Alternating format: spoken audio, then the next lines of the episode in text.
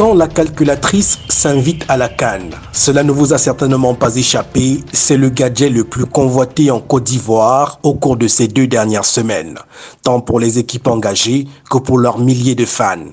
Commençons par les chiffres généraux. 36 matchs joués à l'issue de la phase de poule pour 86 buts inscrits.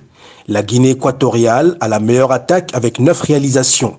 Trois pays se partagent le palmarès de la meilleure défense, à savoir le Ghana, le Nigeria et le Maroc, avec un seul but encaissé. Le titre du meilleur buteur revient à Emilio Soué de la Guinée équatoriale, avec 5 buts. 100 cartons jaunes ont été attribués par les arbitres, 4 cartons rouges aussi.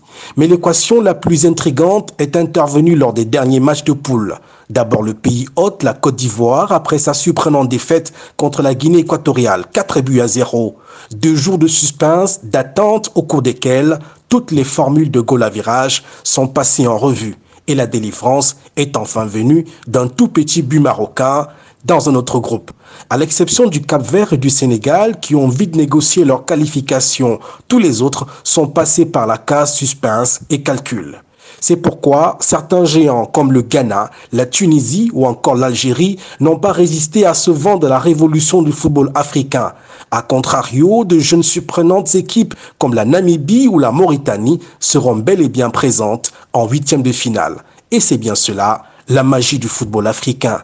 Désormais, plus personne n'a droit à l'erreur et tout le monde est bien avisé du danger qui peut survenir à tout moment dans cette aventure ambiguë de la Cannes 2023 en Côte d'Ivoire.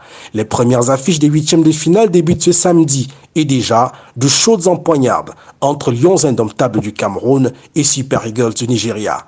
Face à face également Angola, Namibie.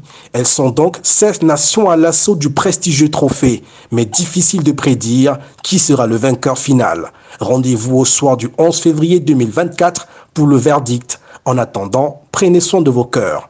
Ainsi va la canne en Côte d'Ivoire. Depuis Abidjan, Charlie Mérinos Liatou pour Choc FM.